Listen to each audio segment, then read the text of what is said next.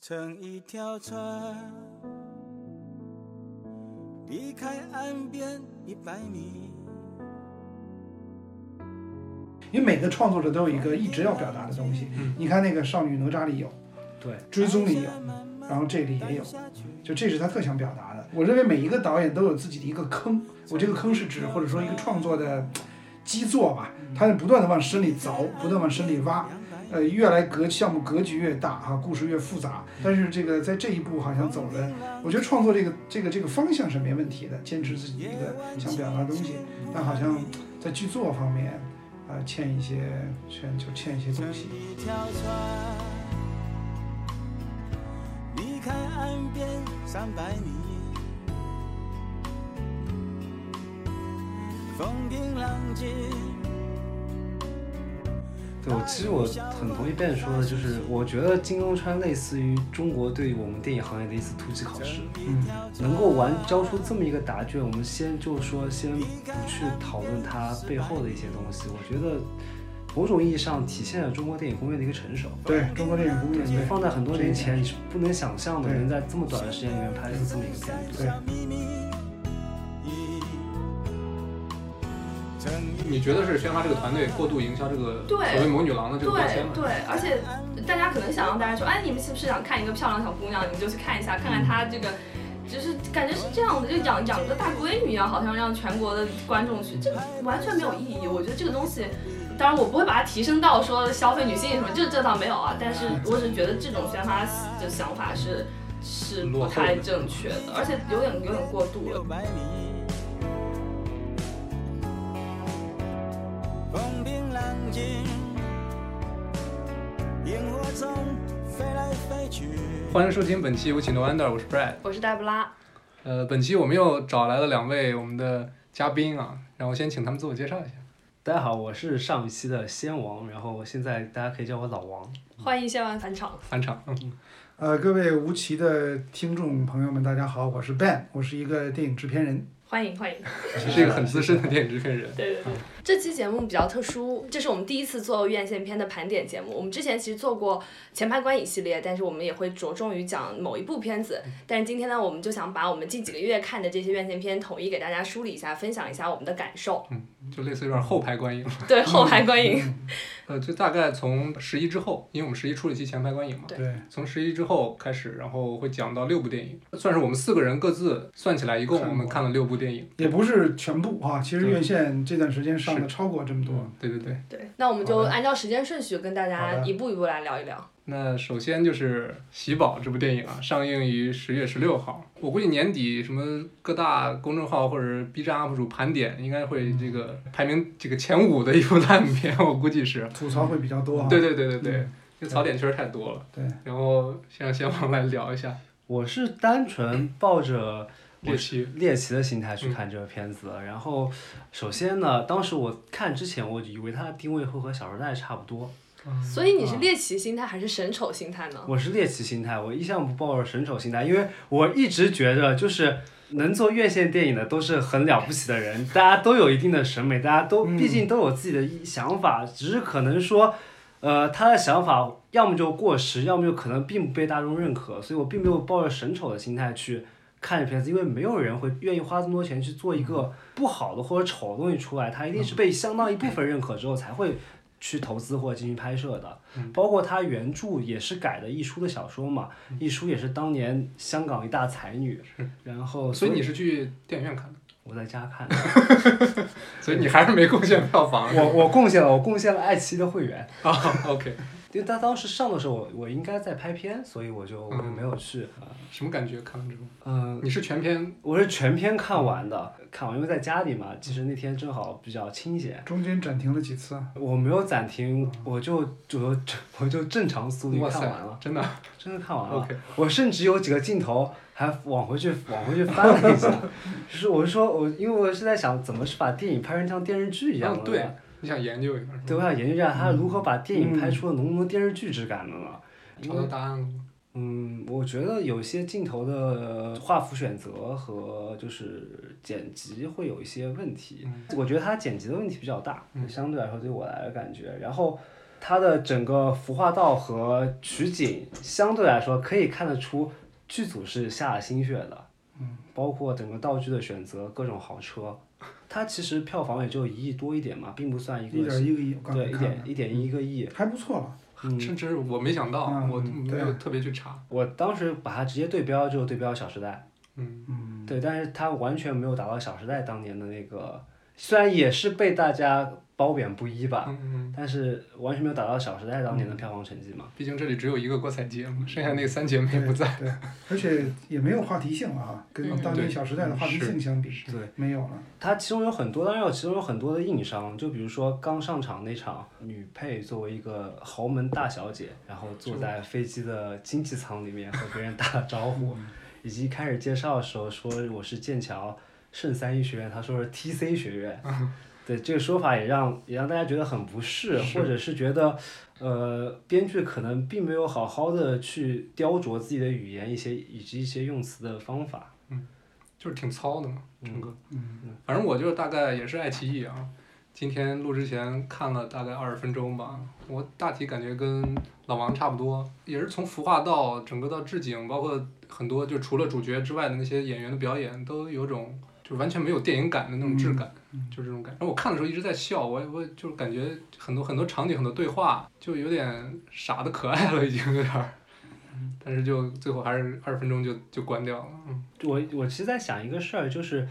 它虽然对标了小当年的《小时代》，但是为什么就是没有激起很大的波澜呢？我觉得中国市场的电影观众已经过那个热衷于看那些花花世界，然后各种豪车、豪那个豪宅以及华服的那个时代。我觉得这个时代这个风潮已经过去了，因为我我看完这个之后，我还特地找了几个朋友问了一下，因为对于他们来说，他们对这片子完全不感冒，是因为上面聊了很多东西，他们其实从小都已经接触到，就不再是一书所写故事的那个年代，这些东西对很多少女来说是一个梦想，或者是一个。王子变青蛙式的童话，对于他们来说，这个并不是那么遥不可及的东西。对，就那个时代物资比较匮乏，对，然后正好说到那一点，就说到前两天就是很火那个名媛拼团那个事儿，嗯，因为有有一个说法就是这这这个名媛拼团看上去是一个很可笑的行为，其实恰恰是对是对资本社会的一个反击，就是对消费主义的一个反击，就是嗯你把东西定成一个定义成一个奢侈品，但是我们现在却可以用一个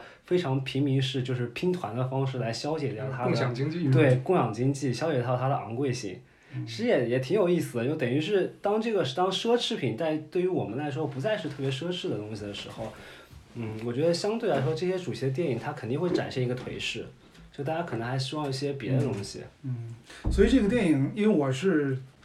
等于没看，就看两分钟啊。实际上很大问题，大家是不是在有点不明白为什么要做这个项目？嗯嗯嗯。是吧？从他的创意也好，制作也好，原著的东西和表达的价值观在，呃当下可能的话题性和引起观众反应等等，呃对对啊都对觉得好像没有着力的点，根本就不是很贴合。为什么要做这个项目啊？有一种有一种全方面过时的感觉，对对对对对对对，但是要这么说的话，我觉得一点一亿票房，看来营销和发行做的还不错，嗯没错。对吧？能有这样的成绩，我甚至觉得很多观众都是奔着这个神丑的，因为第一天上映之后，其实我记得大量的恶评已经出现了，然后豆瓣分儿奇低，可能也是有一些神丑的心态就走进电影院的，也有可能。我觉得那这样说，它的发行策略不错嗯是，因为是在一个电影市场逐渐恢复，嗯，呃，竞争的片子也少，整个的电影的宣传的攻势没有那么密集的时候对，嗯它等于寻找一个机会点啊，这一点从发行的角度还是可圈可点。对。现在回想起来，他这个档期之前嗯是先是八百，然后再是国庆档对那些，这个对它是个爱国好档片期。哎，对，对它正好是是一个很好打了的一个反档差，对对。对，待会儿没有要说的啊，关于这片子，其实我刚才想接老王的话说，就我觉得艺书现在的改编作品出一部砸一部，我觉得艺书的那个文化土壤，艺术作品的文化土壤嗯已经不再存在了，是的，大家已经已经过了去欣赏他的作品的年代，所以其实他的东西或者他所传递的价值观，他所呈现的那个世界，你现在不管以任何的影视化的方式去展现，我觉得可能都不成功。就这个东西不一定是这部片子拍的不好，或嗯者演员演的不好，编剧编的不是不是这个问题，是这个故事内核在现在这个社会就已经立不住了。题材的原嗯因。对，所以就是做这个项目的出发点，对对吧？就是脆弱的，不知道为什么。可能那个时候觉得这种。年纪比较大的男性和一个我感觉就这比较个片子应该也不是说就是积刚压拍了好多的少，？对，哦，它应该是吗？积的吧？嗯，就是可能是应该是拍好一段时间。我记得当时郭采洁那个造型刚出的时候，还有过一阵热潮。嗯但是能有几年呢？也不会超过十年，没有没有，没有对吧？不至于，不至于。那你两三两年年，倒退两三年，好像这种东西同也样也存在有点过时对。嗯也是有点过时，对吧？嗯，他之前不是有他的《我的前半生》不是改了个电视剧嘛？那个时候我觉得那个时候还行吧，哦，我不知道戴我没戴不看知道是不是有有看过。但那个片子确实那个剧挺火的，确实上一次听到“艺术”这两个字儿还真是我的前半生。嗯，而且他评论并没有像喜宝这么糟哦糕。呃，没有洗澡这么差，但是那个电视剧，尤其是到后期之后，它的剧情和价值观取向也是遭到很多诟病的反。正好像被骂火了，对越骂越火。嗯，那就进入到下一部片嗯子，就是上映于十月二十三号的《金刚川》。《金刚川》是这个我跟笨两个人看过啊， 老王跟丁儿没看没过是看吧？过我哦看过，我看过一些，当当时哦我也是在片场，然后就比较对忙，就对对说对，起来很搞笑，就是在片场拍摄电影，就是电影行业从事人员一进片场，基本没时间看电影。嗯嗯嗯， 是啊对，没有周末那种。对，我先说一下我看这个电影的理由吧，嗯就大概有这么几点。首先就是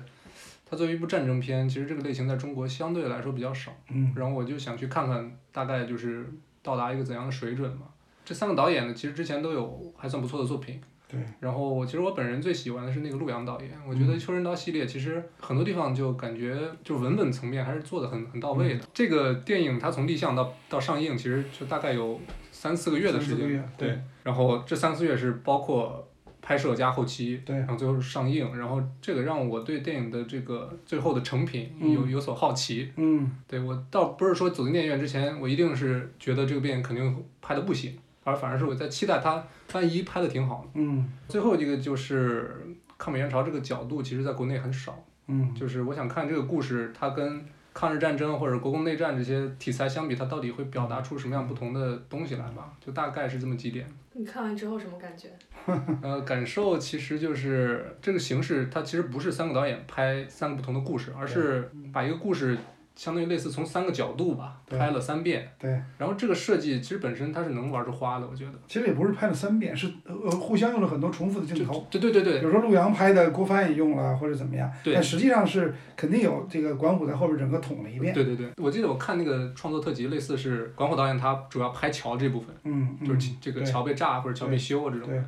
就这种设计它本身是能玩出花的，但是我觉得嗯电影最后它呈现出来的是一种重复了大概四遍吧，就对一遍比上一遍就是无趣，说实话就是时衰减了，你觉得？对对对，嗯然后几个时间点它反复出现，到最后对，给我的感觉是观影的这个时时间异常的漫长。嗯，你这样讲让我想起《无尽的八月》。然后桥这个部分，我觉得能感觉到管虎导演他在这个八百中嗯，对于战场上男人的这种这个相对刻板，对这加引号相对刻板的那种对对描写，很多段落就是中国军人嗯，他呈现的出来还是那种充满荷尔蒙，对然后以荷尔蒙为主，然后以幽默为辅的这种操作。嗯，然后呢，空战戏其实在这部电影里面就是说实话比较讨巧，全程可能就是棚内拍人加特效坐飞机这种形式对结合在一起对。实拍的部分呢，我觉得完全就是为了后期加那种大段的空战特效，嗯，然后去服务整个电影这个题材嘛，就是这个商业这个题材，嗯我说的是。反正最后就是整体来说，我觉得空战戏那那个段落吧，大概就是最无趣的段落，我觉得。大概率那段就是郭帆导演拍的啊，嗯，因为我看后期的时嗯，候，郭帆导演应该是全程在棚里，嗯大概是那种工作状态。嗯，然后陆阳导演，我感觉就是被淹没了，我看不出他之前作品那些特点在哪儿，有点赶鸭子上架，二缺一，就是这种感觉。嗯当然这是我个人的意见。最后的那个大段的煽情段落也过于直给了，嗯有点像 MTV 什么，对对 MTV 对对的那对种，嗯是是这种感觉。其实故事它又隐去了很多抗美援朝或者朝鲜战争的那种特征。其实你不给出故事发生的时间地点，你其实不知道这是在描写哪段战争。嗯，其实这里我想补充一个点，嗯就是其实中国去讲抗美援朝这个点是比较少的，嗯然后他这个片子这么紧张的要一定要在这个点发，明显有它的这个政治意义对，它是肯定是政治对挂帅的。对，其实，在这部片子上映之前，包括我们在今年在所谓庆祝抗美援朝胜利的这个点之前，其实出了一个事情，就是中国把抗美援朝第一次定义成是反帝国主义侵略战争，然后这嗯个事情在韩国引发了很大的的一个外交风波。但是我们其实在国内是比较少听到这个事情，甚至我们连这个定义都很少听到，就是我们可能对抗美援朝，我们国内有我们自己的看法。我觉得这两种事情其实是它这个宣传角度的一个同时进行的东西。然后我们其实前几年也很少会听到我们去宣传抗美援朝什么东西，好像都比较少。我们可能这个抗日战争胜利我们会宣传的比较多，但是抗美援朝确实是比较少，就是。跟今年整个东北亚大环境这些事情都是相关对，的包，括中美关系，对对对，嗯，还有一点是我当时对他最大的好奇点吧，就是他一开始出来的时候就非常自信，觉得自己有三十亿票房。嗯，那其其实实很多博主啊，包括电影博主或者一嗯些 KOL，他给我的感觉也是，我我有一部分也是听了他们的这个言论，我嗯就走进去了，我就很自信的走进去了，没想到就被打脸。我判断不出来它是一个宣传策略呢，还是它是一个给的宣传策略。就是我这样一部片子拍出来，然后有这个三个大导演，然后以这样一个题材，你就必须要有好票房，就是你不能在票房上失败。就我判断不出来，说是他们。主动营造出来的一个策略，还是说是被逼一定要这样子说？但是他当他出了这样一个 slogan，然后最后其实没有达到的时候，我当时还挺想看看最后怎么收场的，但是就果不其然，最后就没有收场，大家这个片子过去就过去了。十最亿后还是多好少了啊，十亿十十亿亿票出头嗯啊，其实就跟咱们一会儿要谈一秒钟是一亿七吧，对，其实都是属于不丢面子的成绩嗯，对呀、啊作为一个商业片上了十亿，尽管出了一头儿；作为一个艺术片上了一个亿，都是不丢面子的成绩。但是我个人觉得《金刚川》这个电影啊，任何常规的影评和甚至电影行业的呃看法，在这件事上是无效嗯，的。这是一个极其极其特殊的一个很罕见的一个案很例，罕见。所以就像电影中有个台词，就是美国飞行员说了一个大概其哈，是说什么 “im impossible is their weapon”，、好像大概是、啊大概是嗯他说指剑。指中国的军人，指中国军人吧，就是舍出舍舍生舍生万死剑桥的那种东西。其实这件事也同样如此，三四个月这么体量的一个戏，这包括还有剧本呢对，咱们别忘了是还得对编剧呢，对吧？对一切的开始，而且那个特效镜头，我看了看，可能我估计得上千，特效镜头，然后三个导演，然后呢中间因为我知道有认识剧组的人，中间还有一段时间那个洪洪洪水吧洪水，对嗯还出事故啊，器材啊搭的紧毁了，又重新拍。在这种情况下，把它拍完了，是个完整有头有尾的拍完了，其实就是一奇迹，对吧？这也是 impossible is our weapon，对，啊戏里这戏外，这毫有无点疑问互文的，对对？吧？同时呢，其实刚才 Debra 也讲到了，不管是东亚的大的这个政治局势，还是中美关系，嗯在这样一大背景下，这个片子又是一个我们政府主导的公司。来在背后推动的，那么它所体现的价值观的表达、国家意志的体现，嗯对于创作者的这个创作者要完成的任务，那肯定大家可以想象是什么样子。在这种情况下呢，我觉得能有这样的一个基本的电影语言是完整的，嗯，呃，制作是精良的，表演是到位的。我觉得首先非常不容易，那么所有其实都尽在不言中了。其实观众可以脑补很多东西，就此处要大量脑补。其实我看到一个网上有经常有评论说说观众没有义务脑补，我觉得这说的是美国观众，中国观众有大量的义务要脑补。任何电影，所有在中国生活的人，我们知道是什么样的一个，我们是生活的什么样的环境，你必须脑补才能完整的，你甚至揣揣度创作者的用意用心，必须要脑补，对吧？所以在这种情况下，我觉得这个片子，我认为还是到位的，对。但是呢，当然很多的表现也是呃没有脱出。以往的传统的主旋律电影和英雄人物的塑造的这个框框，这个呢，我觉得我可以脑补，我可以脑补成，我可以脑补成。您这个这个说法其实一秒钟也适用，哎， 对吧？对，一秒钟也适用。对，刚才我就一秒钟我就也可以说，就是管虎以及郭帆和陆阳这么一个组合哈。我想说的一个观点就是，他们很巧的完成了这个任务。嗯你比如这里面关于那个人物的塑造以及他的情绪的表达，我们看到了很多八佰的影子，嗯，对吧？甚至有些桥段，比如说那个很多演员嘛都是呃啊、嗯演员就不用说了哈，都是现成的，包括团队。你看，包括他那个呃，张飞啊，那个张译演的角色叫张飞，嗯呃，包括那个吴京演的角色叫关磊，是吧？？对，然后九霄演的角色叫刘浩、嗯刘关张，嗯是吧？哦然后吴京对还要唱些戏，对啊，你不知道吗？我还要唱一些戏。你看，就跟那个嗯里边的京剧元素、传统的刘关张元素，是不是里边还有匹白马？我记得也有马吧。好像有在有有高粱树林高粱里地里走对对对，白马，这些元素你看是不是都是八百用过的？对也就是说，它很巧在于，第一呢，在这么短的时间之内，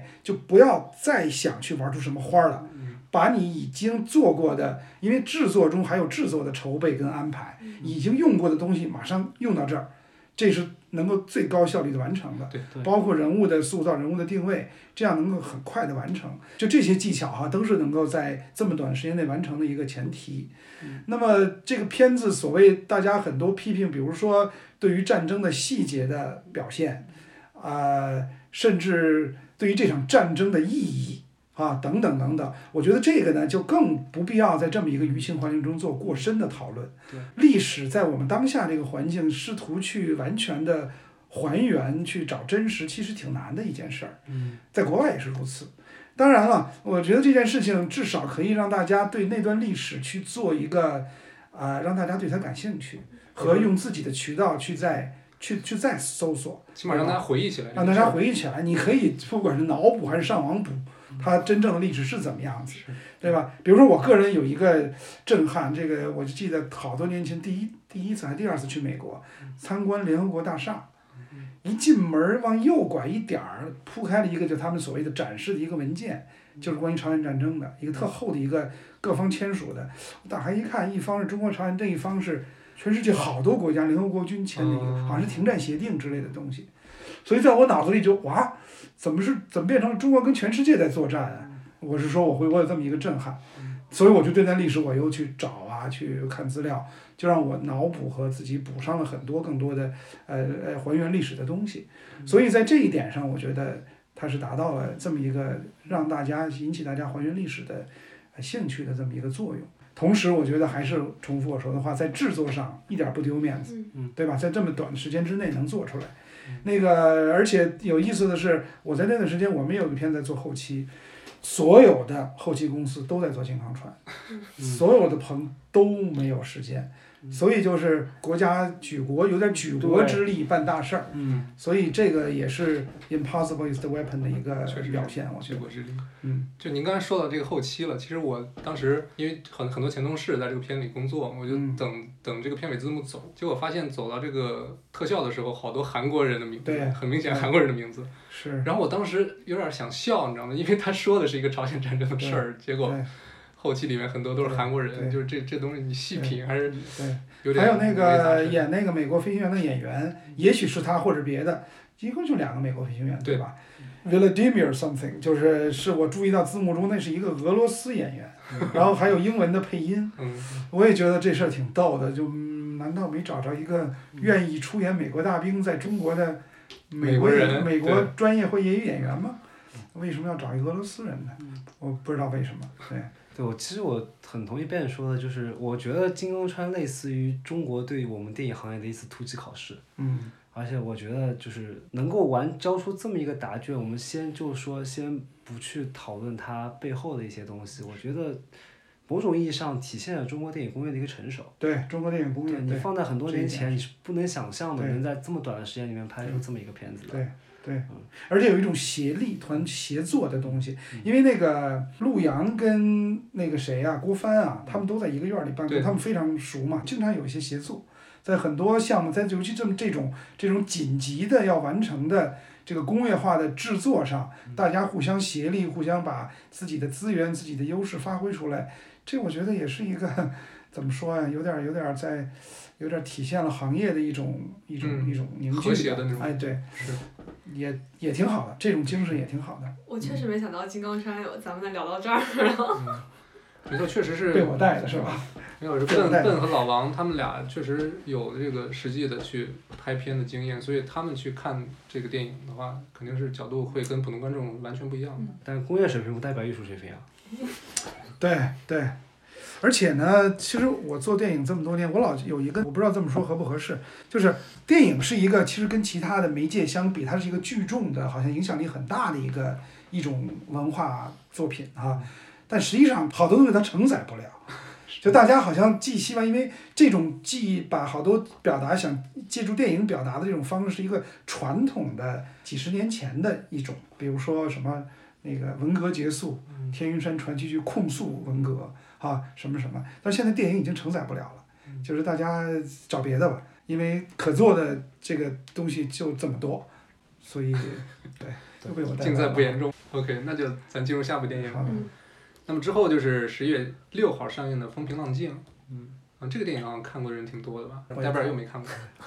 这个就很巧妙，因为接着上头说，因为刚刚别人嗯说，就是一个艺术片，它有将近一亿多的票房是很不错的。对，其实《风平浪静》的宣票发房是多少？风平浪静。没到一亿，八千多万。哦，那很不错了。但我觉得以《风平浪静》，因为我我这边感到《风平浪静》的宣发做的还非常非常给力。非常好，对我动过要去看的念头。对你是怎么动的？被什么触动和哦，吸对引，的？主要是剧情，主要是那个故题事。材是吗？对题材，对但是后来就是口碑出来没有我想的好，然后我身边嗯有跟我观影口味比较一致的朋友都说不用看了，我就没有去看。嗯没有因为章鱼想去看吗？呃，也有一部分这个原因。 嗯，对，营销做的不错，宣传挺到位的。而且很多一部分很大一部分观众是因为章鱼去看的。女观众嗯吗？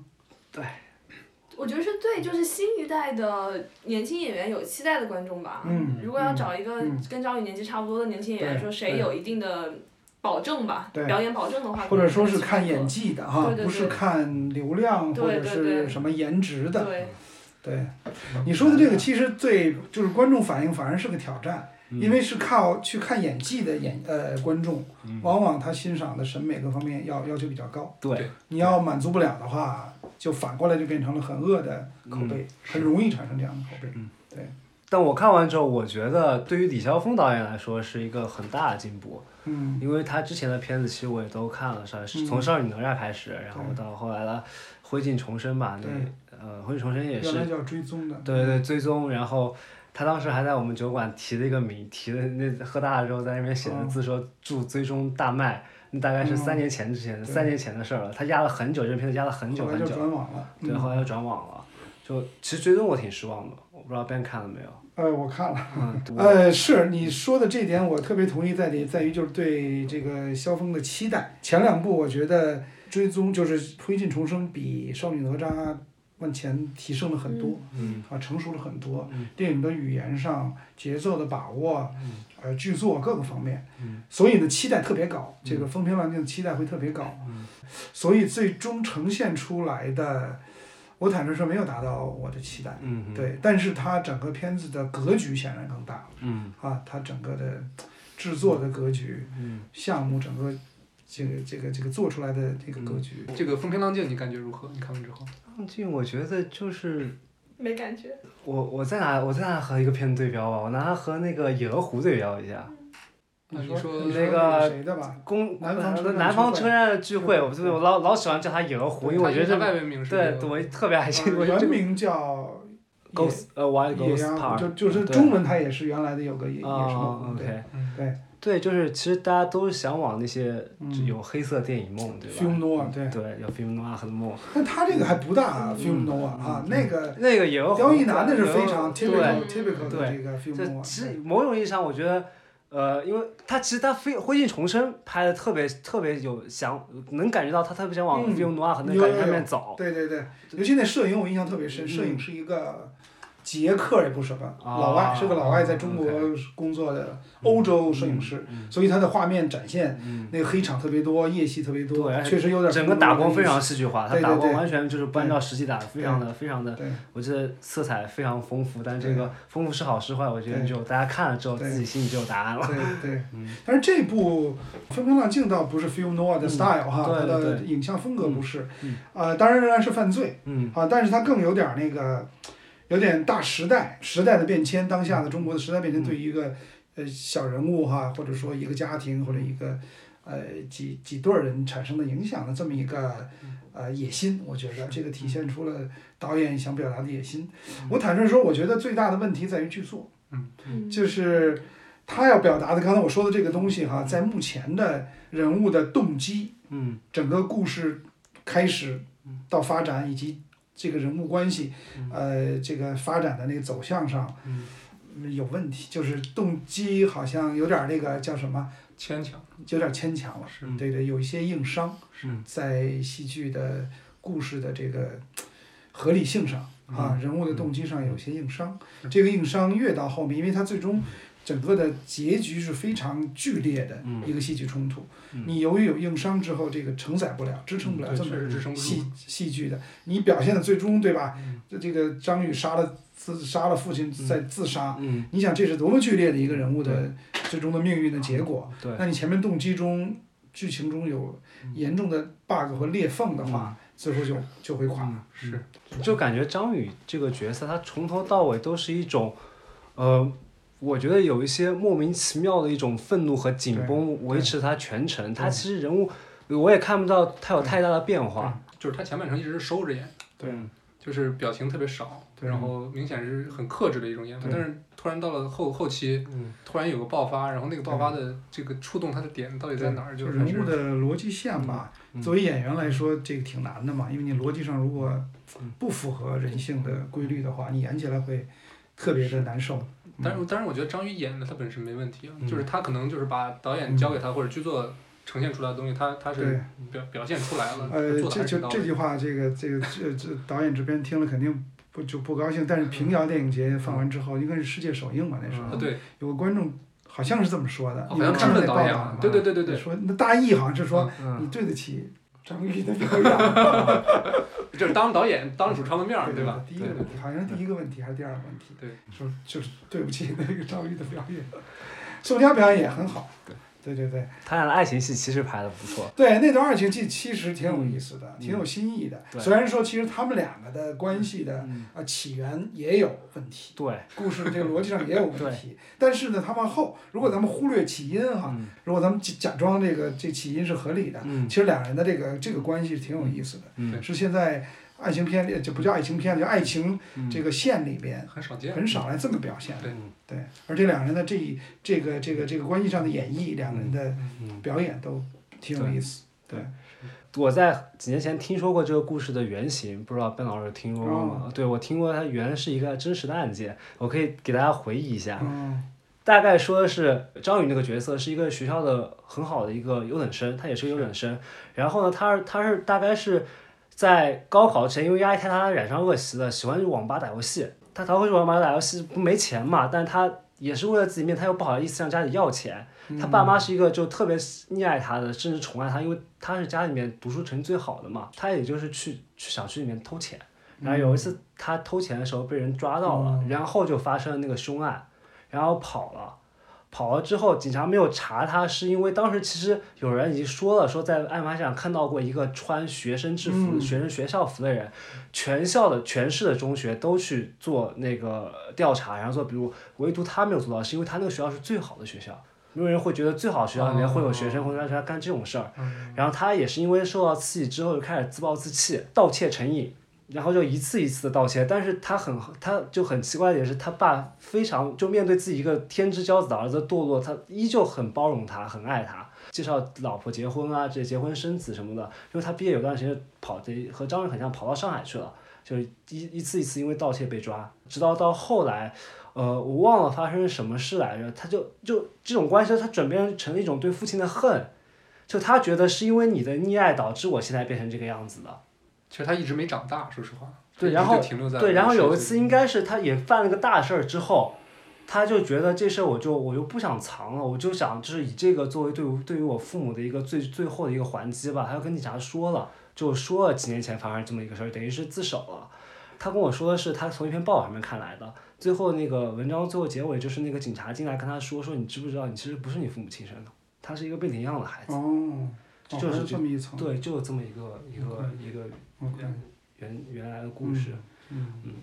当然我，当然，我听完之后，我因为我我现在复述，我可能遗忘了很多细节，但听完之后，我觉得这个故事还挺震撼的。对这个吧真实的本身这个故事嗯倒是就就就就遵照这个原来的故事就挺好。就是感觉他这个电影里面加了太多支线啊了，对吧？对对，就把不原本纯的事粹情不纯粹啊了，对，搞复杂包了。括嗯贫富啊、官场勾结是吧？对对对对强对，拆包括里边那个邓恩熙演那个小姑娘，她到底哎，对，那作用个在哪儿嗯也是对。她有有种好像章鱼想救赎的感觉，对吧？对但是对又对对对，就是想表达东西有点多。对，你看那里还有一个李红旗演的角色，对嗯是吧嗯？那种中国现实的嗯富二代是吧？官二代、富二代啊她哈，演出了一种就是老手里头刘亚仁的那哎对对种对彪悍的对感觉，就对不完对全？跟别人这个他是独立成章的一对路，她状态不在嗯不在一个调 儿上。而且加上台湾口音，对，其实她李红旗本身是个挺好的演员，说实话对，但是她确实在这个电影里边有点儿嗯，有点儿突兀。我觉得这可能是导演的野心的一种表达。对，就就是是他是他的导演的是的野是心，的但是他之前可能就导致另外一个问题，就是他他里面很多人物都都平面化了。对就是你看哈，这所有人都是个一个三性格部戏，这个导演的三部戏，嗯其实都有一个时代的变迁，就是对于时代的感慨。嗯时代对人的影响，我觉得，因为每个创作者都有一个一直要表达的东西。嗯你看那个《少女哪吒》里有，对， 《追踪》里有嗯，然后这里也有，就这是他特想表达的。我认为每一个导演都有自己的一个坑，我这个坑是指或者说一个创作的基座吧，嗯他是不断的往深里凿，不断往深里挖。呃，越来格项目格局越大哈、故事越复杂，但是这个在这一步好像走的，我觉得创作这个这个这个方向是没问题的，坚持自己的一个嗯想表达的东西，但好像在剧作方面，呃，欠一些，嗯欠就欠一些东西。就最后一个问题想问一下 Ben，就是嗯，因为制片人是顿河嘛，顿河老对师其实是一个相当资深的制片是人，他也出他也出品过很多不错的电影。嗯然后就因为算是您同行，嗯，对，嗯想就想问一下，就是你啊你能在这个片子里面看到顿河老师的一些把控吗？这问题是特别 tricky 的一个问题，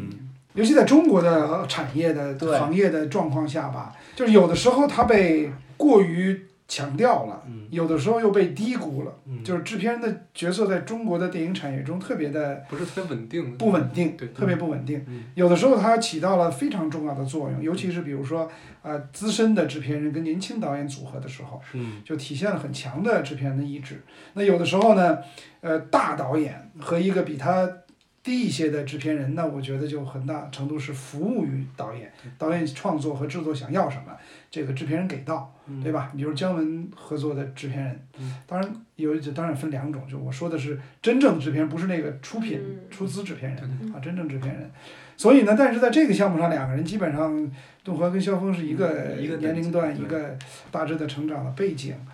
我觉得至少选题上嗯是他想要的东西，嗯包括他后面你看之后面要做的，刀枪刺啊，小王学博要做的，然后还有平原上的摩西，平原上的摩西等等，你发现选材上是啊当下的现实主义的，有一定那个这样的东西嗯犯罪元素，嗯对对，加有犯罪元素的，这至少是制片人要的。所以，既然是他感兴趣的题材，那我觉得也是有制作经验的题材，那肯定在这个创作中和制作中要有很多自己的影响在里面。是这都是我的猜想。嗯对好，下一部是十一月二十号上映的《气球》啊，让马三立导演的。在场只有我看过是吗？对，这段就需要嗯独奏 Debra solo 一待下， 会儿读个，我们捧哏。我先主要说一下我的感受吧。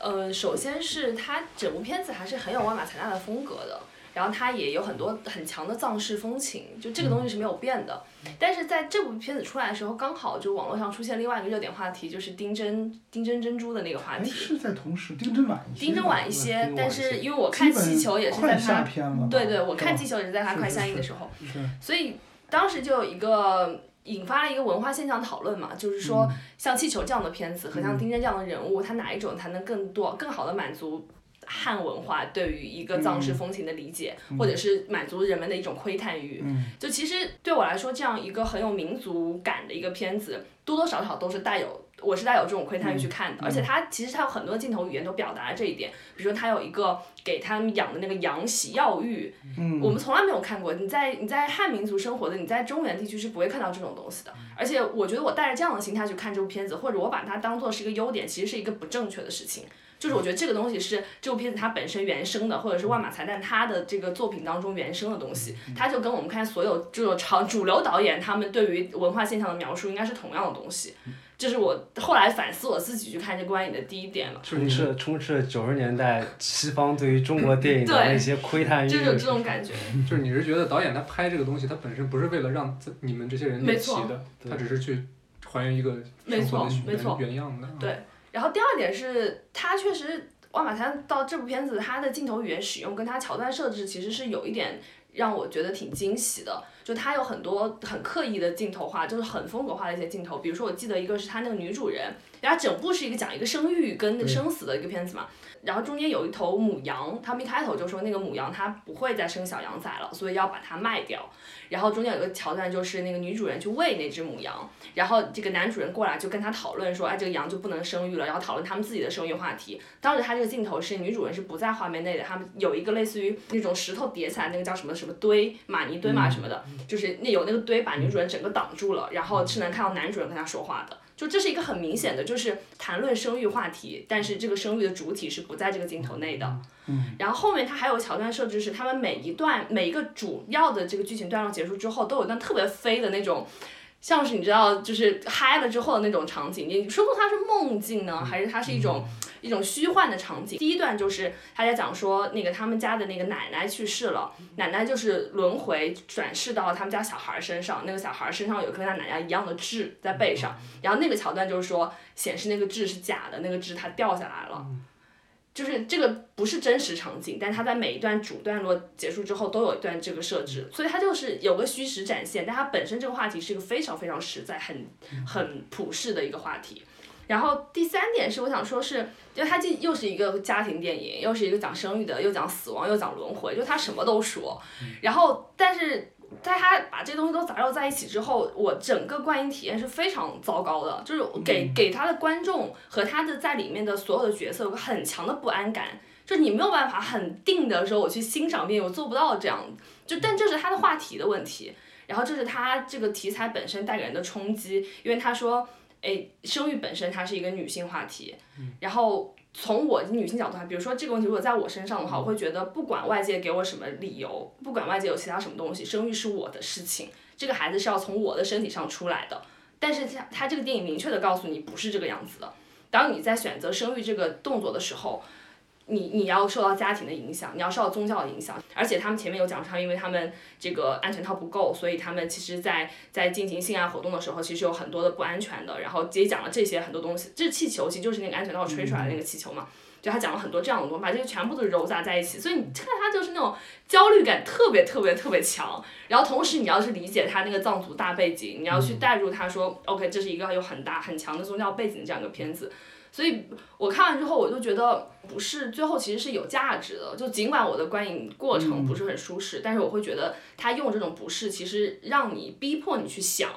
你为什么会有这样的感觉，去想说。呃这个信仰轮回信仰，你要去反思它。然后对于生育跟抚养一个孩子，你要去反思它，甚至关于你的家庭，你对于你这个家庭的组建，你对于下下一代的你你身体的这种掌握，你都要去反思它。就听你这么说，我感觉它更像是一个面对本民族去拍摄的这么一个东西，它想是让本民族的这些人去有这个信仰的人，有这个家庭习惯的人去去反思，类似这样的感觉。但是我我我虽然我不是很懂这个藏族这个这个它整个文化环境，但是我如果让我去想的话，我会觉得这个片子如果放到那个藏区去放映，或者说我能想象它在藏区的口碑一定不会好到哪里去。就是它万马滩更像是一个，就它已经有点跳脱出来反思了，它可以进行反思这个动作了。啊但是但是这些他在谈论这个事情，对于大部分的藏民来说，他他们没有到反思那一步。你看过他之前的电影，我也我想看问干过嘛的，我看过《你撞死一只羊》。撞死一只还羊，有塔洛啊我没啊，看过塔罗，就看过撞死一只就看过一个。你觉得他比那个《撞死一只羊，羊》就我觉得成熟很多。嗯嗯，成熟很多啊？塔罗我是在 First 的那个广场上面看大屏啊幕看的。嗯黑白的，对，嗯那黑白的那个，当时我看完之后，我当时看完之后就没什么感觉，因为就是塔洛他拍的其实非常文艺片，就对相对来说他后头的两部作作品来说，当时要是因为是在一个广场上面嘛，对我完全没有静，我完全没有办法静下心去看这个片子。对对对后面至少在故事中有一些商业性的嗯故嗯元事线素在里啊在，有点儿犯罪啊，这个是有点儿怎么说，有点生育带点儿猎奇性啊。对对他对那塔洛就完全是自然自然的那个嗯生活流的那种对。那种东西。所以，我其实觉得万马才旦他，我不知道，我不知道这样说对不对？就嗯我觉得他对自己的评价，有点像他觉得自己可以是藏区的李沧东。嗯嗯，你这个说的倒，嗯我我我觉挺有得意思我我觉得我这觉这得这不是他原话，不是他原话，啊是是我是是你是的我的感觉，是我是的老感觉，王的原话，啊是老王的感觉，对，是老我王个这人个的感觉，啊觉挺棒的，会会会被很多人引用的一号。对对，我觉得他他是这么感觉的，因为其实我们都知道万晓台长以前是个小说家嘛，他是个作家作家，啊对对对和李沧东的那兼个具作家跟导演身份的，在中国不多。对，而且而且他也是喜欢改自己的作品，对对对，就就是他基于自己的小说，对改自己自己小说改，就是先有小说，对或者说他是先有作家身份嗯啊嗯，然后又加上导演身份。他在《气球》里面就有这个桥段，就是他那个女主角的妹妹，然后她有一段这个情感经历，然后那段情感经历被她的就情感经历那个男主角嗯，写成了一本书，那本书就叫《气球》。对我个人揣测，就是从万晓台他的教育受教育程度以及他嗯现在的身份地位，其实是一个相对来说是一个属于中高层阶层的一个一个对一精个英身份。嗯他的作品也是非常喜欢往往往往下俯视，对，嗯就是去从那个从底层取材吧。嗯嗯，对，嗯所以我只是某种意义上，我觉得他们两个会有一点点相似。对，这是我那们个他人。下一步可能就要当什么西藏文联主席？哦那那那那就不知道 了。不过他这个身份倒是很特别，我觉得哈，嗯就是对于中国电影的多元化，它提供了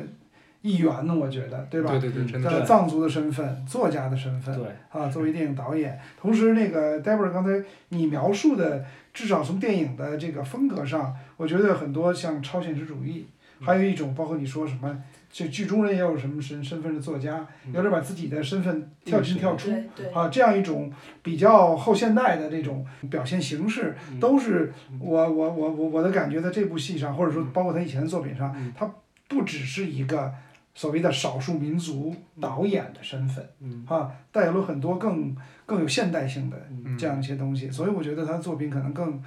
他所表达的更更丰富吧，啊，超越了普通的一个蒙古族导演，一个哈、嗯这个这个彝族导演所所所表达的东西，他表达的更多，再加上这么一种特特殊的身份。是，嗯。那我问个肢节问题啊，因为我没看电影，但是所有的电影的宣传品海报都是红气球，嗯，嗯，它不是安全套吹的吗？对它其嗯实里那边有个红红的吗红气球这个概念是。他那个小孩儿一开始玩那个安全套嘛，哦吹那个气球，然后父母叫他不要玩是白儿，的就说我对吧吹出对，来就说我给你买一个新的气球，哦啊然后一直到片的最末尾，然后他他那个父亲才哦哦哦去哦县城里给他买了那个红气球，嗯然后红气球直接就飞到天上去，然后就飞走了。为什么这个红气球这个元素在电影里面？对，这个特那别个谁，多。那个朱丽叶·比诺是那个侯孝贤那个侯孝贤法国的那对个，然后之前法国，我记得法那个国还有红气球。万马才旦自己说过，这个电影最初的或者说小说吧嗯的创意就是在北京还是在哪儿的大街上，对，看了一个红气突球。然远远处看到一个在往上飞的红气升球，的红气球，嗯所以后来想了这么一个故事。啊，所以大家看了红气球想到了安全套，然后想到啊这对个故事，不知道，对，可能大家对于上天的东西都有一种嗯，很强烈的刺激，觉得在创作上。是最后票房多少？呃，不多，我刚我查了我多记少得六天也600多就万也才五六百万，嗯嗯嗯上映六天也就五六百万。对，也看到了很多在发行上映期间的公众号也好，大 V 也好，对于这种比较百分惨之一的惨排片淡。的票房的那种。是，这个说句题外话，其实我对这种说法挺那个，怎么说，有点疲劳。嗯，嗯，尤其那个标题党，一个好片子又要被埋没啦，对对对，就是怎么只有排片只有百分之是一，它不配什么等等等等吧。就这一个，第一是套路，嗯我觉得第一套路嗯，尤其是这个方这个方力跪了之 后，对吧？对，要不你就就给人给大家这个观感特别 差，剩下只能跳楼了哈，也没有更剧烈的方式了。那么，关于抱怨艺术片不能够在主流的院线商业市场获得更高的排片，我觉得这就是国情啊，没什么好抱怨的。你怎么能要求一个普通的劳累了一周的观众去电影院，像你这种观影体验，明明那有一个更娱乐的，对，嗯对吧？？或者世界各地其实文艺片儿的排片都有这一点上观众倒真没义务嗯啊，这一点观众完全没有义务对去去去那什么去。忍受，哎，对，这样的电影，我觉得它有它的价值，嗯对但是呢，在票房上抱这样的预期本身就有偏差，对嗯吧？就认为它应该有百分之三十的排片，应该有几千万上亿的票房，那这就不切实已际了经。挑战商业游戏规则了。对对对不就是像冈仁波齐这种片子还是少，对，对，那就都是特例嘛，而且这是是不可特例复制的、不可就是复制破亿的了东西。它是个纪录片，我它觉是得与这其个不可复制与其要求就是在票房上面挑战商业片票房占比，还不如去呼吁一下，就是建立什么文艺片院线啊之类的，艺术电影院线之类对的，，或这种之类者的国家东西补贴嘛，咱们不对有电影发展基金嘛对，对就来对贴这样的片子嘛。对，另外一个当然今年疫情影响，否则的话海外渠道对对对，这样的片子好像还是有的 嗯很多的回收。是另外一个这样的片子在最初制作的预算上就要控制对，因为对知道它的未来不可能有特别大的国内的票房嗯，对吧？另外在网络的版权啊、电视版权上嗯，甚至可以价格高，因为我们知道现在网络，尤其是网络包括。呃，电影频道它收片基本上是跟那个票房挂钩的嘛，那么这样类型的片子你就不应该跟票房挂钩了，嗯对对吧？应该是另外一种那个采购的方式、价格方式。 OK，那下一部就是十月七号上映的张艺谋导演的《一秒钟嗯》全场都看过吧？啊，都看都过，看过，你没哦看？老王没。看啊。嗯对不起对不起对不起，那反正我先说一下我嗯这个看之前的一些期待或者理由吧，嗯其实也是帮大家回忆一下这个电影的一个大概的一个形象。反正就是张艺谋他其实从《一秒钟》开始，这个拍片的速度和频率就明显加快了。对。然后，其实说实话，我感觉啊，在这种情况，在他这个年纪导演中不太常见，嗯而且我我也认为这不是一个特别好的迹象。说实话，嗯，但是在这个电影立项开始，他所发布的这些信息呢，对我其实还是还有很有吸引吸引力的，就是从名字，然后到故事梗概，然后到所谓的迷影元素吧，倒是不是对这个电影其实这个文革这个时代的特征啊有什么特别大的期待，就是我不是特别嗨文文革这个点。嗯然后张艺谋导演，其实在我看来，他抛开国师这个外号吧，他起码是国内最棒的选角导演，嗯，这个这对，个有意义吗？选一个就是用一个红一个嘛，对这个就是不是谁都能做到的。真的是，而且不光是红啊，就是从巩俐到章子怡到倪妮到周冬雨，说实话，就是除了倪妮奖项上可能稍微差一点，对，剩下这三可能是同时代还有董洁对，哦，啊，董董洁这洁，这些啊，呃，在这层面上，我对这个女主啊，嗯其实还是有一定期待的，然后想看看这个资源这么好的女孩到底能演成什么样，因为她之后还要演跟易烊千玺搭演《送你一朵小红花》，对，然后其实张艺谋的那个《悬崖之上》一个对谍战片，他也对嗯演。这个电影怎么说？从前期经历了很多所谓的技术问题啊，技术问题导致电影上映其实一波三折，嗯但其实还是没有打消我对这个电影的兴趣。嗯，就是我知道这个电影肯定不是它原来的样子了，但是我还是想去看。对，再加上最近能让我走进电影院的电影实在是太少了，嗯然后我就想念那种氛围了，想念那个对那个环境了，然后我就去看了。对，就大概是这个样子。我补充两点，就除了我看这个电影的原因，除了对张艺谋的一种仅存的信心之外吧，嗯 就是第二个是，就是说他曾经入围柏林，后来因为技术原因退了，然后嗯因为他作为那个金像奖开幕片，后来又因为技术原因退了。就是我觉得现在国人去看片，就是有一种这种心态，好像你是经历过审查的片子，你经历过审查殴打的片子，这个片子它一定是有它的可取之处，就是那种很顺顺利利过审的片子，就好像没什么可看的一样。就是你反而我想看了是吧？对，就是我我一方面我反思这个哦叛逆哦心态，就叛是逆嗯我我我一旦我自己有这个心态，我就反思我自己，而且我就觉得这个不应该，啊我不应该这么想。第二个呢，我的观点是，我觉得就审查不应该是理由，因为这部片子明明明很明显是一个残缺的片子嘛，嗯大家会对他这种不完整性找理由，说啊，他有审查的原因啊，因为他曾经拍过啊，他已经很勇敢了，你后面就是嗯不可言说的事情，你剪掉了就没有办法，不是没有办法的事情。这个东西对于所有中国创作者来说，对我来说是题设，这个题是摆在这里的，你找的是你要找的是答题方法，而不是说我。我不管你题目问我什么，你你问我今天的天气，我答你明天的天气。我说我已经做了一天的预测，没有用的。这个东西就是这个东西，是所有创作者都要面对的问题。所以我，我我的观点是这样，但是可能很多人会对创作者有更多的同情，或者对他们包容度更大一些，他们会觉得你敢去拍，或者你敢打擦边球。但是对我来说，我觉得题目摆在这里了，你答不上来就是你要么就别打它，你要么不做这道题好。第二个我想补充就是刚刚才呃 Brad 说关于刘浩存的那个点，说实话，我觉得对这个女孩的营销到我这里就是我真的已经累了，就是这个小这个女孩儿就是他前面说哦，张艺谋看到他，然后后来跟张艺谋团队跟他说，哎，你你不要曝光，然后我们俩我们也会找再找你来演电影。然后他一秒钟这个项目开启之后，他就找演员，突然想到了这个演员，也把他找出来，发现他真的没有曝光，再好好的读书，再把他拿拿过来。然后大家都说他就是说这个张艺谋这个眼光多好啊，说他这个条件多好呀、说他怎么样怎么样怎么样。我们才看他第一部片，啊是。然后这部片，说实话，只能说他演的不差，但是你能说他演的多好吗？而且，然后张艺张艺谋这个审美，其实我觉得对他的艺术创作不一定是一件好事。你看他最后那补拍的那个两年后的那个镜头，把他搞一个大麻花辫，这个不就是我的父亲母亲的章子怡吗？就是他把他的审美限定在这样的人当中，他只用这样的演员，然后他把他这个审美完完全全塑造到他这里，他其实其实是一件很狭窄的事情。而且不要再营销这种小女孩女演员这种这这种点了，就这个东西跟你的电影是两回事情。你觉得是宣发这个团队过度营销这个对所谓魔女郎的这对个标签吗？对，而且大家可能想让大家说，哎，你们是不是想看一个漂亮小姑娘，你们就去看一下，看嗯看她这个。就是感觉是这样的，就养养个大闺女一样，好像让全国的观众去，这完全没有意义。我觉得这个东西，当然我不会把它提升到说消费女性什么，这这倒没有啊。但是我只是觉得这种宣发的想法是是落后不的太是吧正确的，而且有点有点过度了。你如果一开始她真的如果是演的很好，或者演的是是一个非常值得说的人，那当然大家自动会去说他，而不是你明显看到现在关于他的讨论是一个给出来的讨论。但这些我前面说的这些话都跟电影本身没关系啊。但是宣发公司哈，电影尤其电影宣传或者说宣传策略吧，嗯实际上是一个无所不用其极的策略。对什么意思呢？哪个点都得有。对也就是说，比如说那个女孩这点，对你来说是 turn off，但是对另外的一拨人就是 turn on。 ，on，对哎我得每个点都得有，是全撒出去，因为电影是一个最大众的嗯啊，最大公约数，就是最多的人越多越好。对，越多越好。对，对，他可对能是用别的点打动你，当然你可能也没有 buy in，在哪个点都没打动对你，对对，那我就没办法了。任何一啊对点都没有，。但是他得全撒出去，不定打着谁打着谁打着谁。对对，这是关于但我宣就发没怎么的。听到，比如说他夸范伟演的好什么的，这个我个人觉得有意思的就是说，尤其 Deborah 提的第一点，就是关于审查对这个片子的嗯呃影响等等哈。我觉得这里面就是一个中国特别耐人寻味的一个游戏。嗯你看哈，张艺谋在所有这个电影宣传中啊，嗯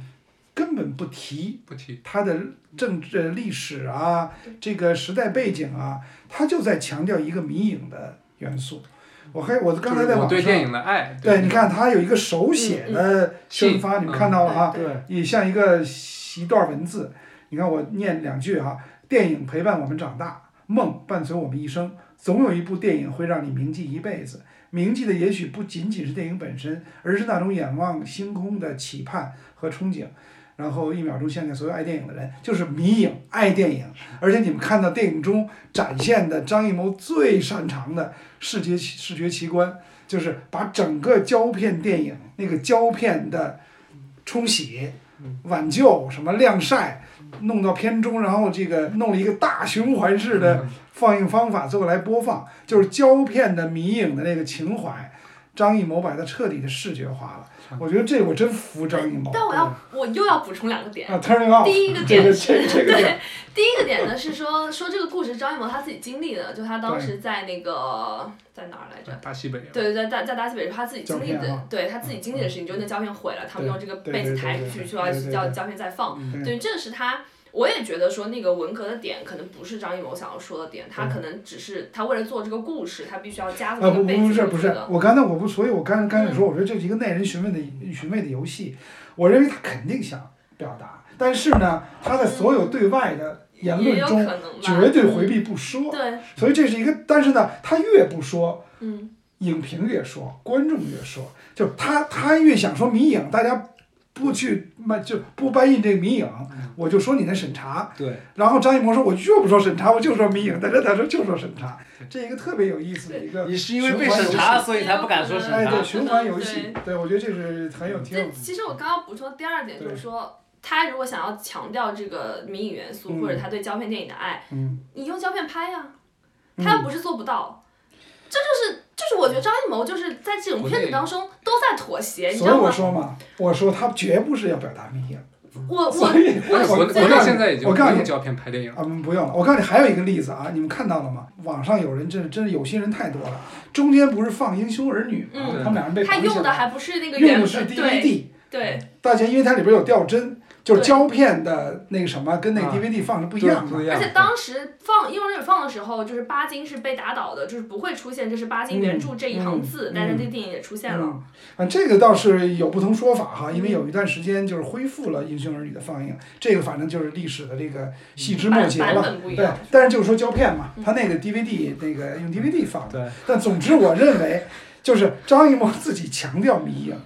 但是他这个电影他表达的不是迷影，是我认为也不是胶片情怀，那些都是他的前面的炫技的东西。对，他表达的还是对历史、对那个时代的一种对他的一种态度对。当然了，表达那个东西就非常敏感，受很多的限制。嗯那毫你无疑问们的对呀，那你们觉得它这个最后呈现效果如何呢？大卫芬奇的话，他一定用后期特效把那几帧给加所回以去。 我们说，就回到了金刚川的问题，对就是你看啊，金刚川是命题作文，嗯上面让对吧？咱们这个广古难解嗯导演必须完成，嗯哪天哪月要上映，嗯这个没有人让他拍，嗯他选了这个题材，选材本身听上去简单，但是呢，对于他这么一个对吧，时间就是七十岁的人，选了这个东西本身，我觉得已经挺可贵的了。嗯当然，我可能太宽容了，我认为很可贵，就是实验，先不管实验成什么样子，选这个题材，他完全可以选各种各样的嗯题材可以拍。他这样的不愁资金，对吧？不愁各种班底啊，演也员不愁什么资的源对，能拍能能能选这么一个题材本身就很可贵。嗯，就我本觉身得他这个出发点其实挺挺可爱的，或者对啊挺挺温情的。说说，不是，但是我就是就是这个导演的创作动机嗯是一回事。对就是我们，我也很欣赏，我一直是很欣赏张艺谋他的这个创新性，跟他就探索的这个这个想嗯法，因为他手上有很多项目，不仅是电影嘛，还有大型实体演出，有其他的，有舞台剧什么，有其他的东西。嗯我觉得冬他冬对奥会是不是也对是对他？对，冬奥会也是他，我觉得他对不是做这些探索，建包国括七十周年是吧？看哎不，建国哦是七十吧？哎，等就会儿他做这些探索，然后包括他对之后要出，你像对拍谍战片什么的，对我觉得这个作为他导演，他本身不管他是想爱玩儿也好呀，或者他就想尝试也好啊，他想做突破也好都好，嗯我很我也很欣赏，很肯定这一点，当然他不需要我的肯定啊，但是成片是成片，嗯，就是我觉得这个东西是要分开看的。不能因为他有很好的动机，嗯他有很好的拍片的理由，嗯嗯你就说这部片子，哎，已经很好啦，就是就是嗯这个片子拍出来六十分，就是已经在别人那儿就这个六十分都达不到了，人家不想拍这个，嗯人家就想去赚钱。就是我觉得我对我来说这两回事情，嗯，他拍片子拍出来不够好，或者他在他现有的条件下，他就是没有做到，嗯就是没做到，嗯。就是我觉得这是这么说分吧开，Debra，我问问题哈，就是说除了有一些内容的限制哈，嗯在情节上的这个缺失啊、嗯嗯嗯不够完整之外，这是人为的原因哈，嗯嗯嗯因为它拍完之后被剪啊，对或者是又不拍等等就改变了。除了这个之外，整个这个电影在整个的不管是视听啊、叙事啊、其他的这个方面，你认为它的毛病问题在？对我来说最大的问题是，嗯我觉得他的叙事方式或者他这个嗯呃题材本身跟他的情感现在的嗯情感浓度是不匹配的。他这样的一个故事，他可以走一个就情感浓度更高的一个方式。嗯所以我看完之后，我觉得他会就是给我一些更深，不管是他要走那个就是父亲跟女儿这条线也好啊，或者说现在这个父亲跟这个刘闺女，他嗯就是一个失去了女儿的父亲跟一个没有父亲的女儿之间的对关系也好，或者是他那个放映员他对嗯于电影、或者对于当下那个时代，就是他那种人的那个展现也好，任何一条线，我觉得他都可以把这个情感浓度往上升。嗯嗯嗯，他都以。可以给我一个，就是让我能够感受到那个时代那一批人，他们在那个环境下他们的那种体会，或者他们对他们经历的这件事情的体会，嗯我什么都没有感觉到。就是还是哪怕回到人和人的关系的本身啊，抛除这个大的历史时代背景，那么仍然在展现上没有充分的。对，张译他故事线他交代的确实不够完整，然后有点刻意模糊他的背景。嗯嗯。但是女儿的死，她只字未提，她确实很大程度上就是她需她需要有心的观众去就自行解读这个、嗯对这个东西，因为她对嗯确实可能，我听我听的一个说法，它本身电影是有的有这个信息的，对要不然她也不会去，对她就去找真的女儿，嗯她对干嘛去找这个片子呢？对，所以就是她这个东西就是需要电影观众自行解读，然后嗯其实这个看不见的剪刀，确实我觉得嗯让这个电影它整个这个情感的强度确实还是被削弱了。对，就是这包括样。最后这个结尾，就是它停留在两年之后那个补拍的结尾之前，对那个浓度跟加上补拍这个结尾没是错，嗯对浓对。度是完全不一样的。所以外在的原因还是有所影响，嗯，我不对吧能说完全没有，有所但是影响同样这是他的提设呀，对。就是或者这说个审查摆在其这儿。实有没有一种，这都是假设啊，都在马后炮，就是他比如说猜到了哪些地方是过界是不行，那么收回那些地方不用，比如说拍完了被剪掉，使故事支离破碎，而是说主动的选择一些其他的方式是吧？对，就自我阉割、自我审不查，能通过审查。就是我的我感们觉表现是充，分他在拍这部片的时候其实是挺克制的，就是他这部片没有前面几部他被诟病那种嗯对很飞的东对西，就挺克制的。对，他但是他已经做到这么克制了，就这部片整个视听语言还是比较舒服的。嗯他已经走这个路子了，他居然情感浓度还提不起来，嗯，我就觉得他以前的片子给我的感觉就是说，他可能更多的他去关注画面啊，对关注美术啊，对关对，注这是个的，东西，是所的，以这已经他没有太对对，他太已那经个什避么免了这一部分问题，他居然还只是给人了这样的一个东西，我就会觉得，对啊，大家就找审查的理由嘛，但是我觉得审查不是理由，所以在我这儿就圆不回来了。我嗯期待我的本来是一个就这类样似活着的那种情感浓度的东西。对对，我觉得起码要比这个要要嗯那高一些。活着是一座高峰啊，活没有着没是有一那座么高高期峰待啊。啊，我问你们一个问题：如果这片子现在九十分钟还是一百分钟吧，标准的电影，如果变成一个五十分钟、四十分钟、四十五分钟、六十分这钟，这个我还真的想你过，们因觉为得怎么样因？为我觉得他这个就他这个剧情其实说实话蛮简单的，对非啊常非常简单。对啊，然后他如果浓缩这的个是不话。是浓度就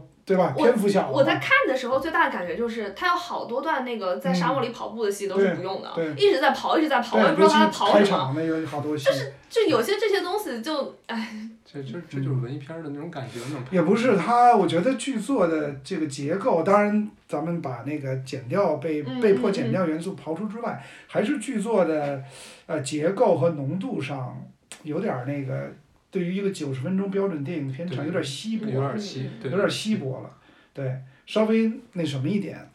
当然了，他也许导演是想做一个举重若轻的啊，对。一种表现方式。就但是轻举飘重飘若的轻呢，你再被外力去干预了很多简就单太段轻落，了。这不就变成了，对吧？不但轻，而且支离破碎了对。但是我还是坚持那一点，还是可贵。你想他，他没必要，这不是他的任务，对吧？要拍这个片子，那个挺可贵的，把它拍出来，换句话就跟金刚川的 说法一样嘛就。这个摆在逻辑他面前就是两个选项，要不然你别上了，要不然你改一改。对，那你觉得作为一个导演，他难道说就选选择不上吗？他在拍这个片，因为对听，说或者说选择不拍可对以，其实因为听说这个片的想法就是他现在每天要快走呃六公里什么的，然哦，后听说他就是在某一天快走的时候，他自己想到了这个故事，嗯当然跟他以前的经历什么的有关啊，他就想到这么一个故事，就说有这个一秒钟的胶片，然后有给父亲要去找胶对片这么一个故对事，。所以就是这个是他自己想出来的东哎，西。那如果这样，为什么不把它设定在不这么敏感的时代呢？那就不知道了，对吧？啊父亲如果表现父女情，在一个极致的条件下，啊，不用非得那个敏感的时代哈。其实聊这么多，就让我想起来之前我听过余华说的那句话，嗯就是《活着》拍摄的时候，就张艺谋给余华提各种各样的，就是你要这么改，你要那么对改。然后当时觉得张艺谋真牛逼，嗯结果改完了之后还是没上映，嗯，然后我才发现还是还是那帮人牛逼，就是就是这种感觉。是，就张艺谋可能这次又觉得自己牛逼了一次，结果对，好像对，还是对，还是摸摸不着呃那个，点。但但是说就是那个什么哈，这个胶片的那些展现哈，反正对我这个年龄人是特过瘾。我跟你说，我真的见过拿那做的灯罩儿。嗯我现在脑子里突然那天出现了一个特清晰的画面，嗯彩色的红灯记。我记得也不哪个邻居家，他不就是那么弯弯弯弯的做的吗对对？他有一排竖着的全是红灯记，那个啊李玉和举着那个灯笼，嗯，呃，举着马灯，嗯他们家真的好多人家有，尤其彩色胶片编出来的真的五彩斑斓的那个东西嗯，然后那个呃剪下来的那个东西哈、你知道我还玩过什么呢？我现在回不起来我哪儿来的胶片嗯，我们家也不是做电影的嗯，我那个剪了一节儿一节儿的这个胶片之后啊嗯，拿到钻到床底下，嗯，这不黑吗？拿手电照着自己放电影，自己扯得很快，啊哦就真的那人能就是好像动走起马来灯了。哦啊走马灯似的，就是那胶片的那个嗯那种迷影胶片情节。因为我还算是经历了胶片年代，我有几部片都是胶片拍的嘛。现在我家里还放着好几盒儿那个胶片，嗯我一呃办公室也有。我有一次从办公室搬出那胶片嗯，我们的年轻同事说了一句话，给我嗯给我给气笑了。他说：“你那盘是干嘛用的？” 我说：“什么盘？这是胶片，这是拷贝好吗对，？”其我实说：“这什么盘对于我们这代人来说，胶片在我们身边没有啊生活也不是没有，就是没有这么重要的。就是小时候，我觉得胶卷年代也只是对于我来说就短暂的几年嗯就过去胶卷年代了，对，对就直接进入到数字年代了。像我们家我爸、我爷爷他们洗照片都是自己进暗房洗嗯对的进那暗种，房所以还是有一点。小资本主义的后代，啊我们工人阶级就小时候就一个那个拍完之后还不舍得洗，？”对他的那个胶片的嗯展现，我觉得有点那个，这一点是对于张艺谋是个人的情怀，就是虽然说电影不是为了迷影，但是这段我觉得他肯定拍的是特过瘾，剪的时候也特别过瘾。 我觉得时代也是他胶片，我觉得他对那个文革那个时代也有，也可能也是一种情怀的选择吧，或者是的自己想去展现一个时代，毕竟他毕竟是从那个时代经历过来的人，对，嗯对吧？对于我们来说，我们可能没有，但因为我们没有经历那个时代，要对要如果要我拍电影的话，我肯定最多最多就拍九十年代了。嗯，再往前拍，我不知道那是个什么样的东西，我对自己写的东西、对拍的东西没有任何把握。对。哎，所以就回到最后说一遍这一点，这个可贵之嗯处。你看，你至少对那个年代产生了一些兴趣嗯啊，因为在我们这个目前的舆情的情况下，嗯很多历史是彻底的封存的，嗯，对，是吧？对就一段一段都是断开的嗯，对吧？那这个至少它接了一个小盖儿，啊，嗯让你看了一点儿。那看了一点儿之后，你就可以自己自行的再去就可能很多年轻观众检索，对才，发现哦，原来中国之前是这样。哎，对对嗯对，这个是，哎呀，这在中国还原历史是一个，是一个巨大的工程。对呃，我所以，我个人呢，就是但凡有人为此做了一些东西，我都觉得很可贵。对，哎，这是还有我个人的看法。那啥，其实我有点想说，就现在这把看不见的剪刀成为很多人的防身利器，你知道吗？什么就很多人，很多人拍不出来，片子觉得拍得不好，哦效果不好，哦哦就会说啊那个被哦剪甩锅给广电啊是吧？ 对，甩锅对然后对对剪，对对对对尤其尤其是很多剧。尤其有这个问题，就是大家觉得，嗯哎，你这写狗屁不通了，对说哦，那个剪掉了，对，谁也谁知道到底有没有剪，对 吧？你也不会去问对，是吧？你也不会去问，是的，是的，有这样的， 对，所以就这样的也很多。就变成了一个所以我说薛定谔的它是一个提剪示刀哦，就是这个东西是摆在这儿的。嗯你要讲的是怎么去答这个题，嗯，就是我说那这一个点审查的杠是摆在啊那啊儿审的，查所有人都对嗯知道有这么一个东西。是，但是你不知道它具体的点知道在哪儿，它是一个嗯我觉得你对审查来回浮动，的你对审查有有有它不有是一些说误啊一这儿解，不能拍，他就不是几百告诉你哪些我不当能然，拍，我当然知道啊，嗯我们跟中间打交道很多。对啊但是这个就是我说大环境这个情情况是这个样子的，嗯大家都是心里有数的。对对，你所以这个借口你不能，就是你不能摆在哪儿都用。嗯就是这就是事实，这个是所有创作者都面对的，你又不是你一个人在面对这个事情。其实很多时候，就是张艺谋或者说创作团队本身他没找这个借口，反而是很嗯多很多很多影对，评也有里面也有往些他找他补人他不嗯可控的也有。对嗯，哎，关于情节中，呃我们还可以继续再说几点儿嗯这个片子哈嗯。有一些情节上，我觉得也是就是张艺谋的一贯的对于人物塑造的一些个人的处理方 法，在这里边仍然存在。比如说那种一根筋的那种方式，比如有一个点哈、我到现在也不知道是我个人误解了还是我没看懂，就是实际上在电影院他的那个就就是来抓他那帮人进了电影院之后，就是黑咕隆咚的张译已经跑了，对吧？后来呢，当然那帮人可能就抓那小孩儿去，张译张译跑到半路，后来又回去了，对不对？他如果继续跑了，这事儿都没有了后边儿，对吧？他回去了，是因为他良心发现，怕那小孩儿挨打，还是怎么样？我没大懂。我我觉得是这个意思。对。但是问问题是，人家来抓一个逃犯嗯，那小孩儿顶多黑暗中挨两棒，但一弄起来就一小女孩儿，嗯不是逃犯，那不就不不能不能把他怎这么样这呢？第一点是，就是他他为其什么实要回去？他其实有讲，就是其实张译这个角色把那个小女孩儿当他的女对啊儿这个意思嘛，所以对就是有这个情感连接在那对儿。啊，第二个是，虽然我在那个片子里是说他是叫坏分子，对但是其实他没有想把他打成一个坏分子，因为坏分子其实就是有这个刑事犯罪的这样的人嘛，他其实没他有是劳改营出来的吗？对，但他是犯，就是他其实在现在来说，他就是有这个刑事犯罪的这些人是坏分子嘛，跟那个什么，跟上但面劳黑改营也是一个很很那个，就对你是逃犯，对对吧对你是抓回是头是劳，改对营对对吧我是说，呃，给了他安了这么一个身份，对，然后呢，听说这个词儿也是换过的，但 anyway 了，哦就是说给他安了这么一个身份，但是他其实导演没有想把他打造成一个坏人嘛，对哦就是他是想说这个人的底色是善良的啊对对，对就是讲这个东西。那你那时候一逃一走了之，你不就他就是坏分子了吗？哦就哦，是你是这么解读对哈啊，就是说见死不救，对啊不对？啊，我的点在于他那小孩死不了，就对啊没什么事儿，就是死不死就不就不重要。 不重要，就是他一定就得回来，他是个善良的人，他就看不下去，就啊不但是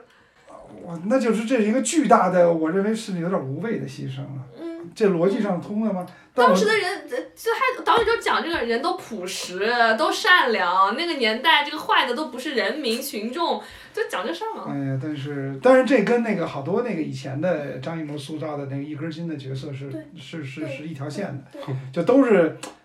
明知没必要，对，但是还是那么干，所以故事能往下推动下去。嗯但是这在我的解读上是有点对于人物，不管是你这个小说人物、电影人物中的，我觉得这么处理是有点有有点偷懒了。对我这样的观众哈、有点儿不不不不买账，不不大能那什连不上么了，我卡在那儿就有点想不过来。走啊，你为什么回去啊？对，你都能跑，下一部就是十二月十一号啊刚刚上映的《棒少年》。嗯，那么这部片子也是只有 Ben 和 Debra 看过啊。对对，阅片量堪忧。啊， 对我先说个题外话啊，我觉得特有意思，就是其实我个人啊曾经想做这个东西，嗯，但是巧就巧在呢，是另外一波公益的棒球队，哦，那个教练叫大胡子，叫李伟。嗯，我当时这个纪录片刚一出，我还以为是李伟的事儿呢。李伟是在丰台哦去领养的，也是什么少数民族的、孤儿的、无家可归的，嗯组了一个队，而且参加过这个队，最后是打到了全世界什么国际少年棒球赛，嗯是跟台北队。呃嗯，比赛好像拿的好像也是冠军之类的嗯，总之有很高的成绩嗯。我当时以为拍的是这个呢嗯，但是发现他们是昌平那波人，嗯就是这个孙教练，嗯对所以让我想起一个什么事儿哈，哇，棒球这么弱势哈，嗯所有的公益的都去弄棒球了，可见咱们体委对棒球太不重视了，对吧？嗯都变成了公益行为了，对吧？一个昌平，一个丰台，对，这个是让我这个这我个，觉得大球意外类的这个还是非常和国情是相关的。对啊，对啊，像中国的话，就是呃三三大球占对占市场对占比比太对大了。对，棒球我觉得连连橄榄球都过不过对。也弄这不这过个这个话我也想说的，就是。嗯呃，我前段时今年年初的时候特别迷棒球题材，就看了很多乱七八糟的，就看了就像啊，不是看因为这个，不是因为这，我本身是个足，球嗯迷，哦、所以我我看体育片就是我首先我就先判断它，觉得它是个体育片 OK 然后我会带着这个这个想法去。但其实这个片子也是后来我觉得跟我想的不太一样。然后我那段时间看看那个棒球题材，就看嗯《点球成金》嘛。嗯对 Moneyball，我现在那个对动词对的对岛就叫 Moneyball 岛，嗯然后看那什么个岛就是点球成金的那个 Moneyball 啊，我它说你是动物什么森林动动动物动森林森是什动么是个 Switch 动游物戏森。友会的那个岛，对，哦就说然后还有还看一个韩剧叫《棒球大联盟》，这两个其实都是讲那个魔球理论的，嗯是一样的。然后还看过一个香港片叫《点五步》，嗯，然后也是讲的那哦个对一个棒球题材，其实对也是关注人，但它也是个棒球队嘛。你看棒球题材的电影，竟然没有看过一本日本片，你这也是很介介偏子激。园什么的，对啊，然后假然后对，然后呢，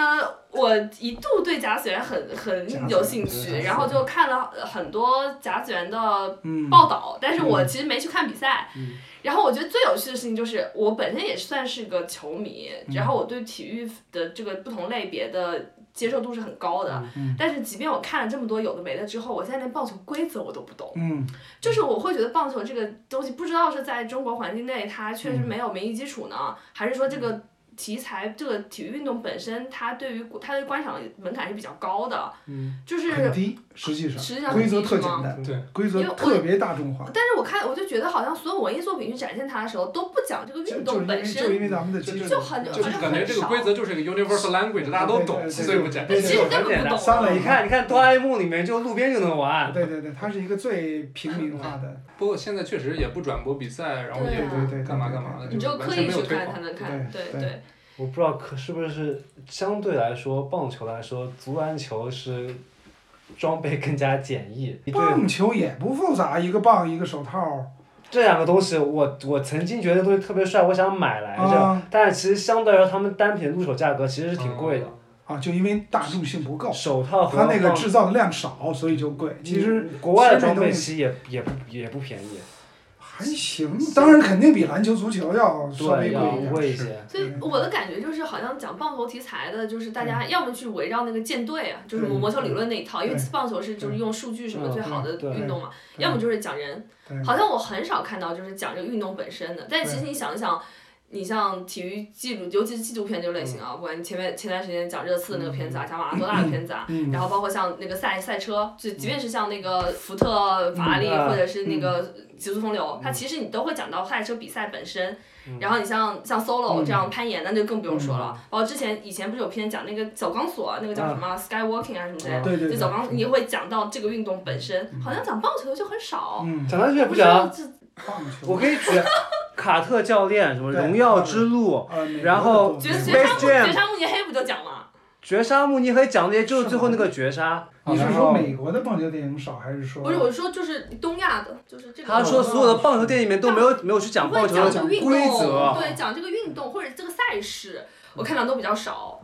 篮球也不讲啊。我觉得是我绝杀慕尼黑讲啊，一般是大概默认人能理解？ 就是聚焦于比赛本身呢，这种对抗这个东西本身的，我就觉得对比好像比较少。我不知道是大家，我不知道是为什么，因为我自己对这个运动了解的不多。那就说你喜欢这个片子吗？对，然后这对这个是题题外话，对对。 然后讲到这个片子本身，呃，我我对它一开始的期待是，我以为它的走向啊，会是因为嗯我去看见它就是说很燃、很热血什么的，我都以我以为它走向是，哎，一群这个名不见经传的家家庭比较悲惨的这么一群小孩儿，然后有这么得到一个机嗯然后会，最后对，结尾一场比对，赛赢了，嗯没错，我对就这想，是包括他们后标准面的进那个去美国打比赛美嘛国，大比赛，我就觉得，哎，那是不是要赢球了？对结果都没有，对，但是但是反而就让他走出这个窠臼。嗯，嗯没错。然后特别是我特别喜欢他那个那场比赛失败的那个对对地方，其实对打那个比赛的时候你就知道不会赢，因为他那个芝加哥队是去年对嗯就是优他们打的是 U 十一嘛，他们对嗯他们是那个 U 十的冠军，对所以他等于是打一个全美冠军。对，他最后失败其实轻描淡写对嗯的，哭了一场，哭完了就就回来他了，就没打有什了一么。个预赛之类，对就对等于沾了一个毛，根本对都对没对进资入格到赛类似对这资样格的赛那么一个。然后他这个东西本身，我也觉得跟运动没有关系，是的，就是你嗯对可以是是一个的棒球队，你可以是个对篮球队，可以是对足球队，没有关系对。我觉得这个片子在我看来，它讲的就是人的来路跟去路的问题对。在我看来，就是对这群孩子，他们像那个马虎，他在介绍自己的时候说他我来自于十字路口嗯对，我在十字路口走丢了，然后对嗯我被这个教练们捡回去了，他不知道他自己来自哪里。然后这是他们的来路，嗯所有人的来路，他们西西海，因为我自己是做扶贫的，你来自西海嗯固，来自来源，这真的就是中国最穷的地方，他们从这些地方来，嗯但是他们的去路在哪里呢？其实我对他们没有很强的同情心，说实话，然后我也没有很感动，因为我觉得对于比起很多其他人来说，他们其实上天给了他们一个很大的机会了，给了你一个改变你自己人生的，可以就说的比较俗啊，就是这样，我给你改变你人生的机会，我给你一个。你自己去创造你自己人生的机会。其实他们已经比很多很多那些山区穷贫困的孩子要好了，但是不是所有人都能握住这样的机会的。因为他讲了两个人，就是马虎，他是一个他的个性，包括他的这个状况，他可能会继续从事这个这个选这个运动，但另外那个啊小双，他最后就回家了，他其实就没有把握住这个，他已经练了两年。那一方面可能跟他个性是没有关系，另外一方面就是每个人都不是一个个体，他是有家庭的，他有别的东西要考虑，就是他不是只只考虑自己，他的命运不是只握在自己手上的。即便他能都能吃得起体育训练、竞技体育这个苦，我觉得他就是讲一个你从哪里来，你要去哪里，你走在这个十字路口上，我觉得是这样一个故事。嗯，然后。同时，我觉得这个片子现在这个时候能上映，可能跟中国这个今年要脱贫了这个事情有关系，就是他们其实是一个一一个一个扶贫手段精吧。确扶贫，精准对扶贫嗯精。准扶贫这样一个手段，而且是一个比比比较少就是小众的，嗯但是又确实帮到了少年们本身的这样的一个题材。而整个片子，我同样我觉得拍的很克制，就是他没有给我很多观点输出的东西，也没有刻意去煽情。嗯就是，但他挑的其实这两个人物挑的非常好，就他们是一对人物，就一个性格比较刚烈，一个性格比较柔软，对对对，然后也有他们生活的整个体现，也有他们之间关系的这种交代，我觉得这些方面都是挺好的。对我的看法差不多，看的那个电影场吧也是，我那场很多孩子去，我也是带我儿子去，我儿子十四岁，就我是带着一个，因为我大概知道这是呃关于什么的故事，所以呢，首先是一个挺那个通常的父亲的一个心态，就是说让孩子啊，在这么一个。在这样的一个对吧生活环境中的孩子，尤其我儿子也是去年刚回国，一直在国外也是成长，呃，看看这个同龄人是个什么样的生活状态。嗯对，所以呢，我也非常同意有一点 d e b r 说，就是这片子我没觉得特燃，嗯，说实在的真的，没什没么有嗯燃没的。对，因为他的那种体育题材的标准的套路基本没有。嗯，对吧？那种 underdog make it 那种 Yes 嗯不，它不是这么一个，反而是一个挺那个琐碎的生活常态的东西嗯啊。其实包括它的剪辑，尤其在去美国之前，其实剪辑特别碎，东一下西一下。但是这种东一下西一下呢，是更呃这个一个是视角更平视嗯。对，另外一个呢，在这东一下西一下，然后直到到了美国，然后故事发生了一些所谓戏剧性的转变了哈，它的节奏快了，你会发现它节奏整个都快了。那个两个孩子的命运逐渐也凸显出来了。我觉得就是一个呃，这是一个正常的一个孩子也好，还是中国当下的做这么一个公益组织或者一个机构日常的生活所面临的困难。啊，你能得到的帮助，作为这些教练他们的付出所能得到的应该有的一个什么样的东西，既没有去把它这个煽情啊，什么无私奉献啊，或者怎么样，因为他对那孩子动不动老说我打你或者怎么着啊，该训训该骂骂，对吧？然后他每个人个人呃这些教练的，我看他们的也没有说自己倾家荡产了，过不下去了。他是融资的钱，对他们去融钱，那还那个教练到时候穿上西装去见各种才出一合出席合同，都是生活中应该有的样子，没有去刻意的渲染、刻意的煽情或者特意的夸大什么东西。这两个孩子也是，在这个孩子的那个表现竞争中，你都看到，就第一呢，人性这个天性确实每个人是不一样的。对吧？他不管是一个啊、呃体育运动员练球的孩子，还是做别的的孩子，你能看到就是关于教育人的成长的一些给你的一些启示吧。尤其是我带着孩子去，我就想，哎呦，我儿子是一个在哪个性格上让我觉得不对，应该怎么矫正，或者哪个他就是他天然的，应该放任他，对吧？这个就从一个很很平时的视角去表现那两个孩子，呃，这些都是我觉得挺难得的一个平视的视角，没有去煽情。没有把这个呃体育的励志啊，或者说国家的让世界充满爱什么这些这个套路性的东西，呃加在这个片子上。啊那所以这就俗了。哎，对，所以这片子还是我我自己还发了一个朋友圈嘛，我觉得它特别呃难得的，我说鼓励，我就说希望大家带孩子去看，就是你很少在大银幕上看一个纪录片，对对吧？呃，尤其是适合孩子看的纪录片，基本没有这样的机会。我觉得就从这一点，就是我其实我也没有太高的对这个片子的褒奖，或者说它有什么，它也它也挺好，没什么大毛病。就从这一点上来说，它很平实，但是呢，这种真实的东西不是纪录片要的嘛。听完你们俩说，感觉其实这个电影它纪录片的元素要大过远远大过体育片，对它只不过是对没错，它对其实不是一个这不说不是待会儿个到体现在都没搞清棒球的比对赛，啊，他也没打，打几场比赛，没打其他对啊没就怎是么没打对啊没怎么打比赛啊让。我想起我之前看一个电影，叫做《奥利最开心那天》。嗯一个芬兰和挪威拍的，也是一个讲拳击的，它和感觉和两位讲的棒球运动竟然有点像。嗯它是讲就是讲一个芬兰还是挪威的一个拳击手啊，啊，是一个传记片，他代表芬兰去参加一场比赛，嗯，对面是美国来的一个拳王，就是他当时被整个北欧媒体捧到一个制高点上，嗯然后他打一场比赛，然后最后输了嗯的一个故事。我觉得这就是。隐隐约约我没有看过《棒少年》，但是隐隐约约勾起我对那部电影的回忆，嗯我还挺喜欢那电影的，黑白片。对，零六年、一六年拍的一个传记片，我觉得不管是从纪录片啊，这个还是一个体育题材的电影，嗯呃，这这就这两个维度上嘛，这个片子都还是一个呃值得去看一下的片子。所以，如果大家有机会在身边的影院还有排场，抓紧去看。嗯，对，整个观影体验挺好的，就挺特别的嘛，一个没有什么戏剧强情节的一个纪录片，一帮孩子的，反正不是我们生活视线所及的这嗯这个这样的这样的一群人，让大家看看挺好的。感谢呃 Ben 和老王的分享。我我们以后可能就每隔几个月，如果没有特别想到的院线片，就给大家做一个院线片集锦，嗯可能以后会是一个固定栏目。好，OK，感谢收听本期《无情的弯道》，我是 Brian。我是大布拉，谢谢 Deborah 是 Brad，的谢谢各位听众收听，我是你们的老王，下次见了， OK，我们下次再见。拜拜。拜拜。夜晚轻轻呼喊你，乘一条船，离开岸边三百米。风平浪静，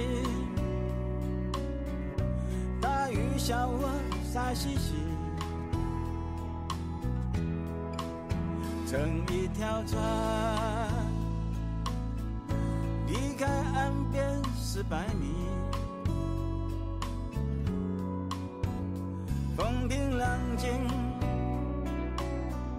星儿闪闪笑眯眯，乘一条船，离开岸边五百米。风平浪静，海龟向我挥手臂。啊，乘一条船，离开岸边六百米。风平浪静，